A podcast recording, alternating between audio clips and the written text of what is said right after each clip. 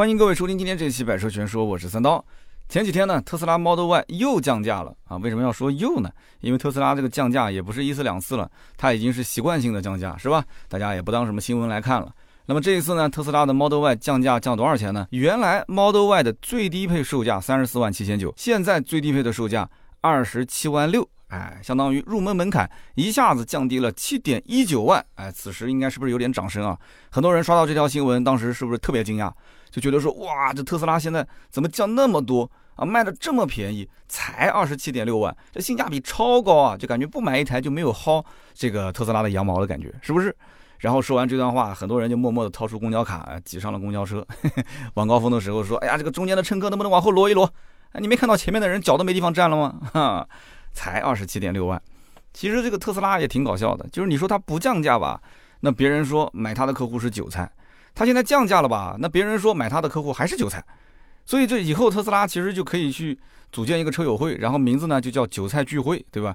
这个新车主叫做韭菜，新车主嘛就是个韭菜；老车主叫韭黄，韭菜黄，对吧？女车主叫韭菜花，对吧？就是车这个群里面的花嘛，群花。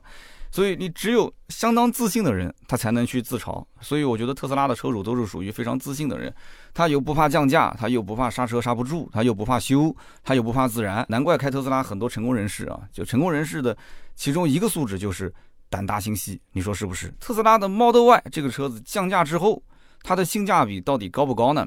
那很多的特斯拉车主啊，其实都是被身边的一些老车主。啊，去劝啊，我我用的是劝啊，大家注意啊，是劝，不是去洗脑，就劝，劝他买的。那比方说，最近特斯拉的 Model Y 降价七万多块钱，然后呢，我就采访了一下，就上过我们节目的这个戴律师。大家都知道，律师是那种就特别理性的这种职业，是不是？我就问他，我就想采访他一下，我说你就知道降了七万多之后，你什么感受啊？就我说你你想哭，你可以哭出来，没关系的啊，就是我们俩。都是老熟人了，有什么难处你跟我说，除了借钱我肯定帮不了你，对吧？借你个肩膀靠靠肯定是可以的。哎，结果戴律师非常兴奋的跟我讲说，哎呀，就这次降价太给力了。然后他就瞬间安利了身边两三个人，说带他们去看车。然后这两三个人现在被他这个整体的就是劝劝啊，就劝的就是，就这两天估计就要订这个车了，就觉得说哇，这个降完之后性价比超级高。我当时听听到我一脸懵逼，这什么情况？这只能说明一点。就是这年头当律师就这么有钱吗？对吧？就降个七万一，他车子买来才半年啊，才半年啊，降了七万一，他非但不去骂特斯拉没良心，他还给特斯拉介绍客户，呃，这真的是呃相当高的收入。所以呢，我就回头想了想，就老车主反应这么淡定，这为什么呢？其实也情有可原，因为这一次算是增加了一款低配，而不是说在原有的基础上进行官降。所以老车主他没有选择去到店里面说爬个车顶啊，或者撑个雨伞什么，他没有啊。就就这次这个 Model Y 虽然入门门槛确实降低了七点一万，但是它电池包从三元锂电池变成了磷酸铁锂电池啊，从七十六点八度电降到了六十度电，然后续航呢从五百九十四公里降到了五百二十五公里啊，就 NEDC 的续航，双电机变成了单电机，功率扭矩呢肯定是要下降不少，但是。就算这么降下去，它的百公里加速依然是五点六秒啊，五点六秒应该说秒杀 N 多的燃油车了，对吧？它的双电机长续航呢是五点一秒啊，也就是快了零点五秒，但是贵了七万多块钱，就你在这个人民币面前，我还是觉得这零点五秒我是能接受的，是吧？但是反过来想，你说多一个电机，多十六点八度电啊，磷酸铁锂变成了三元锂电池啊，然后呢，双电机版本你要多收我七点一万，那我肯定不愿意。你想想看，现在一度电就电池包一度电也就一千块钱上下的成本，十六点八度电那也就是多了一万六千八，差不多吧这个成本。那么你又把它换成了磷酸铁锂电池，那成本更低啊。那也就是说，特斯拉这一个电机值多少钱啊？这一个电机值五万多，接近六万。这哪是电机啊？这是提款机啊。但是你要如果说提款机，那我想跟大家讲，埃隆马斯克的提款机啊，啊还真不是特斯拉的车主，真的。我跟你讲下面这个故事，你就知道了啊。特斯拉车主对他来讲简直不值得一提啊。那什么样的圈子才是他的提款机呢？币圈。什么叫币圈？有人听不懂啊，就是比特币。比特币听过吗？加密货币。哎，币圈才是他最大的提款机。人家只要发十几二十条 Twitter，Twitter 就是相当于中国的微博啊，发个十几二十条就能轻松套现几十亿美金，你信不信？对吧？我一天就基本上能发十几二十条微博，我也我也没说能赚，你别说几十亿美金了，我也没说赚几十万嘛，对吧？我没挣到这个钱，他发个十几二十条，几十亿美金啊，兄弟。那这个故事从哪边说起呢？从二零一九年的四月一号愚人节那一天开始说起。那一天呢，加密货币啊有一个品类叫做狗狗币，就在这个狗狗币的社区里面啊，就发起了一个玩笑性的投票啊，就是说谁更适合当狗狗币的 CEO 啊？其实在我理解，其实加密货币也是跟开玩笑一样的，只不过你是用真金白银去啊开这个玩笑而已。然后呢，很多网友去投票，大家呢也当时开玩笑，因为四月一号愚人节嘛。结果是埃隆·马斯克。高票当选啊！看到那个投票数大概是百分之五十四点几，高票当选。你不是说两个人竞选啊？百分之五十四点几，五六个人在一起选，他是五十四点几的票。那么这个狗狗币呢，就是一种加密货币，你可以理解成是比特币的一种，对吧？那么他现在是高票当选 CEO 了，大家也都知道是玩笑，是不是？结果第二天，马斯克竟然真的把自己的 Twitter 的简介改成了他是狗狗币的 CEO，相当于是官宣了。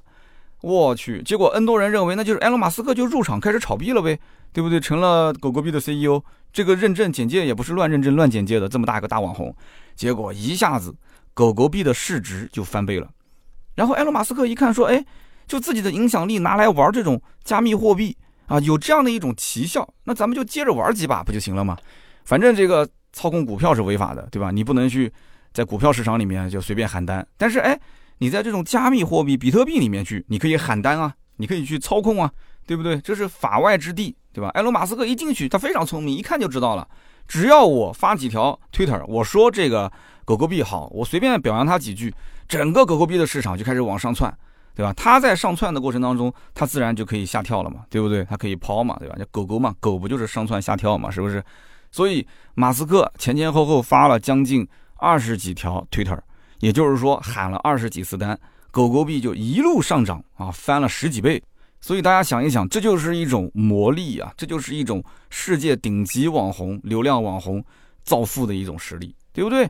那么这个时候有人就讲了，那他这样子操控，别人就跟着他一起玩吗？那当然啊，每个人都认为自己是最聪明的，大家都希望下一条微博，对吧？埃隆·马斯克可以再吹一吹这个狗狗币，大家都是活在这种，对吧？泡沫里面，活在虚幻里面。所以，埃隆·马斯克，我们可以理解，他想什么时候让它涨啊，他就可以什么时候让这个狗狗币涨；他想什么时候买，他就可以什么时候买；他想什么时候卖，他就什么时候卖。他也不会跟你说他这些操作，这个可能就是我们俗称的啊，叫做闷声大发财。狗狗币这个市场，其实对于埃隆·马斯克来讲，相当于是明盘了啊，它是明盘啊，你不是。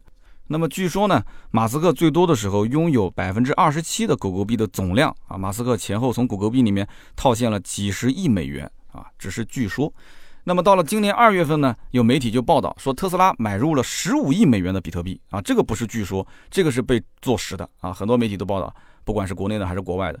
结果呢，这个新闻媒体一报道，比特币大涨百分之二十。三月二十四号，特斯拉又宣布说支持用比特币来购买车辆。我的天呐，这个新闻一报道出去，比特币又开启了一波疯涨模式。那么今年的五月十三号，哎，在这一天，我的生日的前一天，埃隆·马斯克可能为了想送我一个生日礼物，他发了个 Twitter，他知道我不玩比特币啊，他就说这个比特币呢，挖矿消耗大量的煤炭，增加了碳排放，污染了环境。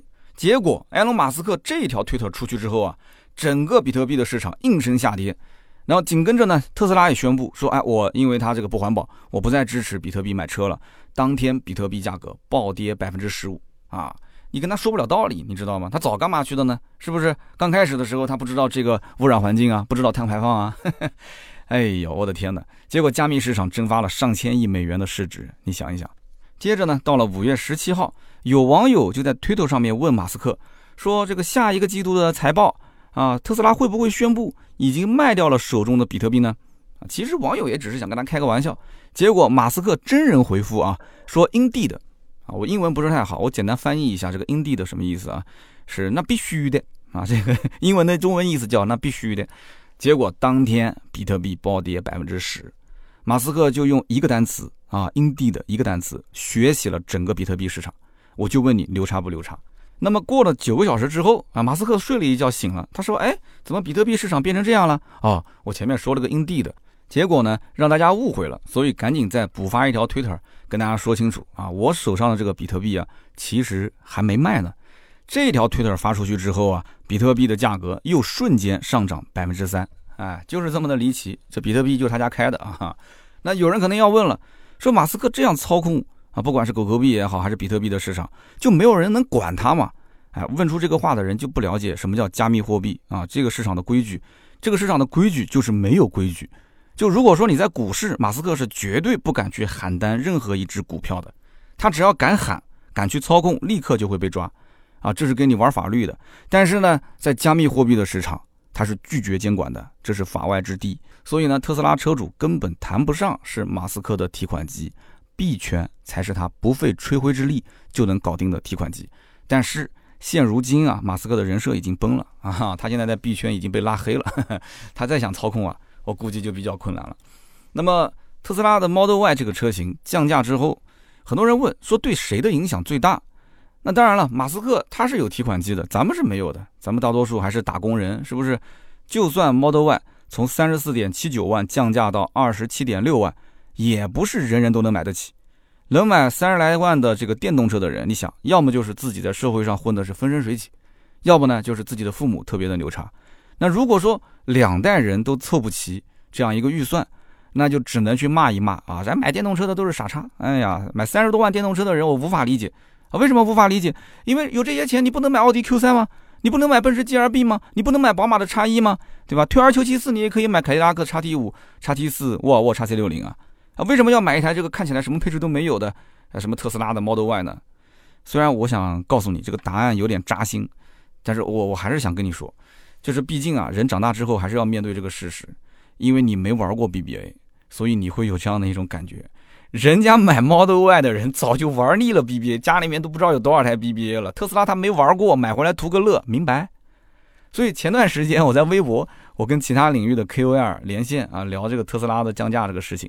其中有一个 KOL 是这么说的，他说 Model Y 单电机版本上市当天，他就接到了沃尔沃 4S 店打来的电话，就告诉他说，最近店里面有让他无法拒绝的巨额优惠。我的天哪，我以为是巨额的这个彩票中奖呢，是吧？他说一定要到店里面面谈啊。然后他回头想了一下，说这个前不久他去看过沃尔沃的 x C 六零，然后销售就给他打过一通电话，发现他的意向不是很大，就没再搭理他。那么现在呢，就在特斯拉 Model Y 宣布降价的当天，这些二线豪华品牌，我相信啊，当天应该是。4S 店加班加点啊，销售一个个都在打回访电话，也甭管这个人是不是有意向了，反正最起码我也不让特斯拉那么容易抢走我的客户，是不是？我们现在要知道一个事实情况，就是很多家庭啊，他是在有了一辆 BBA 的基础上，再去配另外一台车，那这台车呢，可以是二线豪华品牌，那也可以是一辆特斯拉，对不对？显得很时髦的样子。那么最近我还听到一个朋友跟我说了一个事儿，他说什么呢？他之前去看理想 ONE 的时候。然后呢，就简单说了一下，哎呦，就可以考虑，可以也买其他的车。理想 ONE 的这个销售呢，也是给他做了一个回访电话，发现他意向也是一般般，就没怎么再搭理他了。那么也是特斯拉宣布 Model Y 降价的当天，理想汽车当时啊，这个顾问就发了一张问卷给他，说你只要填写完毕这个问卷，就可以获得五百元的话费，就是把那些选项填一填就可以了。那这些选项肯定也就是啊，我们家这车有什么特点啊？有哪些你比较纠结的地方啊？啊，特斯拉你什么买不买啊？吧，大概就是这些。然后呢，填完这个问卷，他抱着半信半疑的态度点了个提交啊，心想反正你不给我，我也浪费不了多长时间，对吧？结果真的没过两天，五百元的话费到账了。所以听到这里，是不是很多人就想马上立刻就冲出去啊，到理想汽车的店里面逛一圈，然后去蹭这个五百块钱的话费啊？对不起啊，首先这个活动已经结束了，其次呢，就是这种问卷的抽查啊，它不是说百分之百到店的客户都有啊。据我了解是这样的，它只是个抽查问卷，所以呢，你要说特斯拉的降价谁慌了？我觉得同价位的燃油车和同价位的新能源其实都慌，只是还有一些人在嘴硬而已。那有人讲，那谁嘴硬的呢？呃，倒不是现在嘴硬，之前有个人。嘴是挺硬的啊，这个人呢，我还跟他合过影，就是蔚来汽车的李斌斌哥。因为特斯拉的 Model Y 刚国产的时候，有人就去采访李斌，媒体就问他说：“哎，这个斌哥你怎么看 Model Y 现在国产之后的定价？”那么李斌就说了：“啊，这个 Model Y 啊，三十四万定价比我预期的高很多啊。”哎，这个媒体当时就有兴趣了，因为当时所有的媒体报道的一致的口径都是 Model Y 的定价非常便宜啊，就是比预期的都要低。然后媒体就问他说：“哎，你怎么会觉得它高呢？”然后李斌就说了：“他说我之前预期的定价应该在二十七万五上下。注意啊，他当时报的是二十七万五上下，是半年多前。他说，因为 Model Y 在国外也就是比 Model 3贵个百分之十左右，对吧？那么这个时候其实 Model 3的价格已经是降过了，所以他当时猜测，在国内那比 Model 3贵个百分之十，不也就是在二十七万六上下吗？那么这一次啊，也就是几个月之后，六个月之后。埃隆·马斯克果然是把 Model Y 的定价定到了二十七万六，跟当年兵哥猜测的几乎是一模一样，算是给兵哥一个面子，让兵哥也感受一下喊单的快感。你看，这个埃隆·马斯克去操控狗狗币啊，操控这个比特币，那么我们让兵哥也操控一下特斯拉 Model Y 的官降啊，这感觉特别的爽，是不是？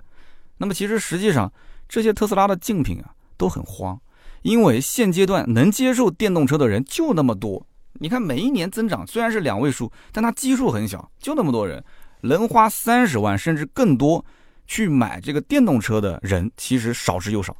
国内的蔚来、小鹏、理想 ONE，对吧，都在抢这些客户。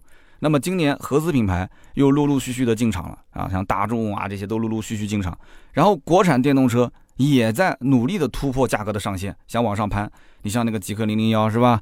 啊，包括那个叫什么蓝图福瑞啊，价格都在往上飙，所以特斯拉一降再降，啊，它其实洗走的肯定是大批的同行的客户，想都不用想。那么 Model Y 已经降到二十七点六万了，那 Model 3它是不可能没有动作的，大家注意听啊，这个是重点。啊，你想国内的极氪零零幺上市火成那个样子啊，虽然说现在有一些负面，我之前也提过吧，在我节目里面，对不对？说减配啊、涨价啊这些。那买车的人其实还是热情不减。据我了解，我身边还有不少人想买。那么到目前为止，Model 3虽然说之前降过价，但并不代表后期它不会降价。如果最近你要是去店里面去看过 Model 3，其实你知道它明面上没有官降，实际上已经开始降了。你比方说最近有人去看 Model 3，呃，结果销售跟他讲，其实啊，就是虽然比较委婉啊，但是算来算去还是大概有七千块钱左右的幅度可以谈，然后贷款还是可以给补贴。对吧？贷款不收你利息，不等于就是降价了吗？那么前前后后算下来，相当于现款的 Model 3啊，可以降一万来块钱。那么 Model 3不出意外，它就差一个官宣了，后期官宣啊，降价一点五到两万，我觉得都是有可能。那么今后如果说降价幅度没有那么多，那怎么操作呢？他比方说没有一到五到两万啊，他说我给你再增加续航，我给你增配啊，或者说把之前不送的一些服务改成赠送给你啊，这些都可以算是官降啊，是不是？那么特斯拉如果说不想真的官降，它操作性还有很多，还有包括那个自动驾驶辅助，有三个档可以选，最贵的那个档是六万四嘛，哦，每个档随便送一个给你啊，免费给你开通一个，等于就是官降了。经常过年过节的时候，特斯拉都会让车主去免费体验几天啊。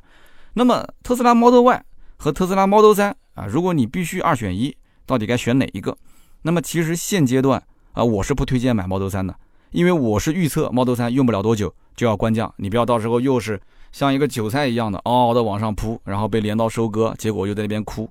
所以现阶段二十五万，如果说你要买一个特斯拉的 Model 3标准续航的话，我个人觉得其实不值得啊。而且它这个价格呢，其实你你不要跟其他车比，你就跟他们自家的这个 Model Y 比，Model Y 的标准续航，你看一下，多了两万多块钱，是不是？但是二十七点六万的 Model Y 比标准续航的 Model 3多出了方向盘加热、后排座椅加热、后备箱十二伏的电源接口，还有十五个扬声器的音响、LED 的前雾灯、车内的氛围灯，还有包括外后视镜的自动防眩目、后排的隐私玻璃、车载的空气的过滤器等等，再加上它的续航也更长，啊，舒适度呢相对来讲，我觉得是比 Model 3更好一些。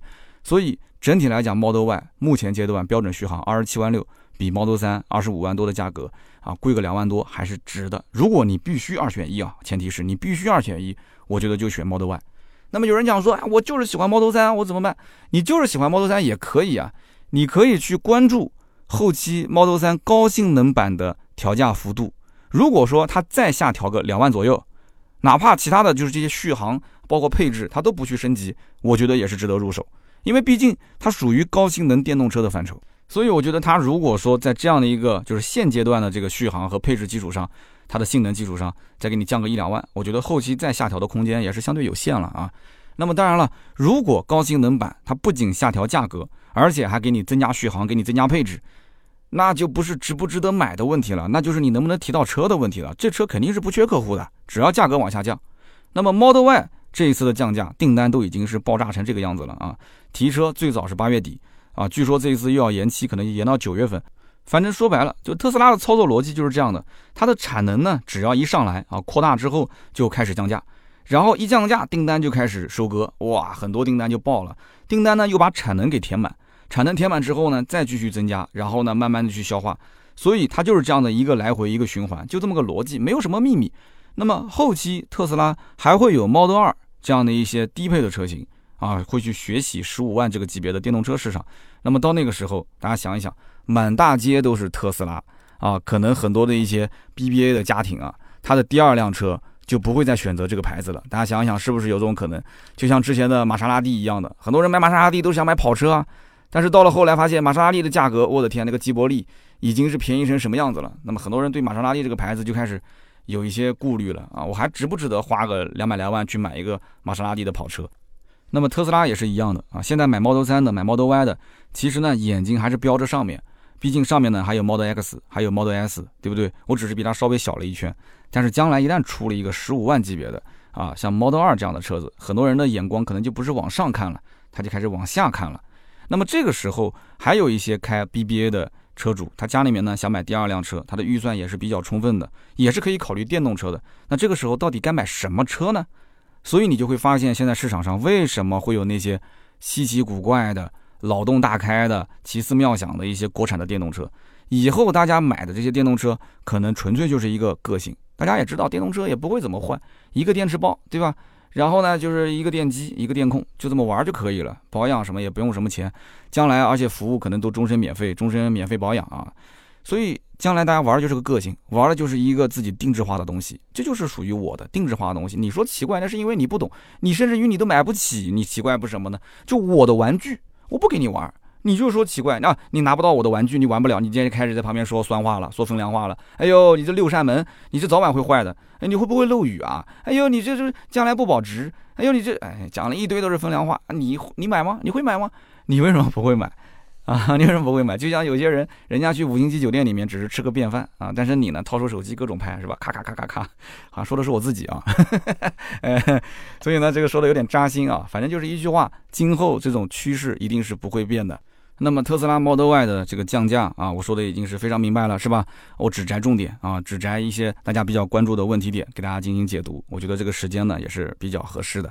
那么以上就是今天这一期关于特斯拉 Model Y 降价的全部内容，感谢大家的收听和陪伴，也欢迎各位在我们节目下方呢评论区互动交流。我们会在每一期节目当中抽取三位，赠送价值一百六十八元的芥末绿燃油添加剂一瓶。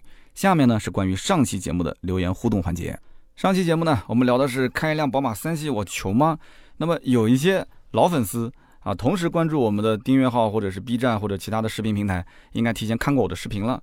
那么出这期节目的初衷是什么呢？啊，有人讲你不要跟我提了，反正就是划水划水划水，我不听我不听我不听。啊，行吧，你也可以理解成是划水。最近确实挺累的啊，但是呢，我其实也很震惊，因为你要理解我一个中年男人的这个时间点啊，他的心态。我我最近真的是一个。情绪波动比以往要大一些的男人啊，有的时候看着一些视频比较感人，我自己可能眼眶的这个泪水都在里面打转。那我以前我铁石心肠啊，我跟你说，所以现在呢，我一直是希望在视频这个领域找一些突破口。那我知道喜马拉雅是我的大本营，我肯定不会丢的，我要坚持做到我老了实在是做不动为止。但是你知道跑长途这件事情啊，啊，它其实是需要很耗你的时间跟精力、和体力的。所以呢，以前我一个年轻小伙子，哇，就巴拉巴拉了巴拉，我就不用稿子说一个小时，根本不嫌累。那现在你也知道的，对吧？呃，刀嫂若为妻，枸杞当饭也难医。就是大家随着时间精力的消耗，啊，随着岁月的这个流逝，我的年龄也增长了。大家也可以能听得出，有的时候我讲话也喘着气，声音也比较疲惫。但是我仍然想做长的音频给大家听，但是我不能为了长而长，对不对？你你你，比方说做一些事情，你说你为了长而长，它没有质量，那不可以。所以呢，我想能不能我们打回到原点，就是我们先从有质量的，好比说我们起步在二十分钟吧，就不能再短了，对吧？在二十分钟起步，我们做有质量的，把我们的节目的内容逻辑性把它梳理出来。然后把我的语言的组织做得更加的精简，大家听的就像听段子一样，听个乐。你说你真的是为了去总结中心思想吗？领导说话才去总结中心思想，我是想讲故事，而不是讲道理，大家听得开心啊！不听郭德纲来听我，对不对？不去听李诞来听我，不去脱听那些脱口秀啊，或者是相声啊，听三刀的节目又能长知识，又有搞笑，然后呢又对我的平时选车用车聊车有帮助，那不更好吗？所以给我点时间，让我去在视频跟音频这两个领域里面找一个平衡点，让我去啊研究出最适合我的风格。所以上一期的三系。从头到尾，你要如果全部听完，你知道我不是完全读稿子，我是把音频的这个内容重新又去做了一些调试。比方说在开场的时候，我说了一些这个视频拍摄背后的一些故事，这跟音频完全不一样。然后中间在讲三系的时候啊，除了那些连贯的一些梗以外，我还加了一些我新增加的，就是在视频里面它不太适合用呃图像表达的一些东西，我可以在音频里面再把它展开来讲一讲。就视频讲就有点啰嗦了嘛。所以呢，上期节目呢。听完的，我看到就整体评价还是蛮好的，只不过可能有个百分之五左右的啊老听友，也是我们的老铁粉，看了视频了，听了音频了啊，三刀划水，三刀划水。但你放心啊，你比方说今天这一期，对吧？我就视频从来没拍过，那当然了，也是因为。暂时还没有试驾车，对不对？所以我们可以音频先行，音频有音频的优势，视频有视频的优势。希望大家多多理解，多多支持我。看到我的音频也好，视频也好，都能给我点个赞、留个言、转个发，这是对我最大的支持。那么上期节目呢，我也看到有条留言，叫做 LV 江流儿，他说啊，这期节目呢是标轴版的，这期节目是标轴版的啊，上一期节目呢是长轴版的，这一期是标轴版的。好吧，那我以后尽量做长轴。所以你看，大家中国人还是喜欢长轴啊，没办法。那么下一个下一个听友的名字叫做黄飞鸿的大姐夫，他说十年前父母出钱四十一万落地买了一个一九零的三二五，那个时候呢开在路上啊，看着那么多的三二零，我觉得别人三二零就是买标的，我才是真正的 Beamer。当年我这个心态应该就跟现在买三三零 i 的这些车主啊，三三零 i 标轴的车主的心态差不多。那么三二五呢，我是开了九年的时间。九年的时间里呢，结婚生子生二胎，慢慢就发现空间啊就不再够用了啊，直到去年我就淘汰掉了这台车，换了一辆二手的五三零旅行。那么我的那一份直六的情怀，终于在二胎之后也得以延续了。所以你看，每个男人买车其实都是比较自私的，就是明面上讲是给啊一家老小啊要去买一个空间更大、后备箱更大的车。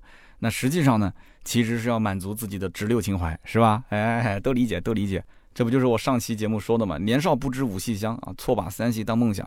但是你还有一个六缸的情怀加在这里面，也挺好的。